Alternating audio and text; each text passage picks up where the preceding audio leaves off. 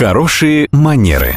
Как произвести впечатление и избежать неловких ситуаций, подскажет преподаватель по современному этикету Татьяна Баранова.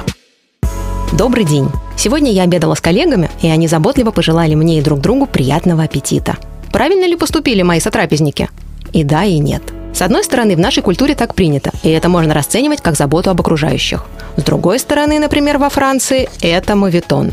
Пожелание приятного аппетита для французов – это прежде всего отсылка к физиологическому процессу пищеварения. Так может сказать разве что повар своим гостям, в надежде, что все приготовленные им угощения придутся трапезникам и их желудкам по вкусу. Кроме того, есть теория, что пожелание приятного аппетита пришло на смену обязательной молитве перед едой. Так что, по сути, сейчас оно уже не несет особой смысловой нагрузки. Хорошим тоном, например, будет пожелать присутствующим за столом приятного вечера, если это, конечно, ужин. Не будем напоминать соседям по столу о переваривании пищи.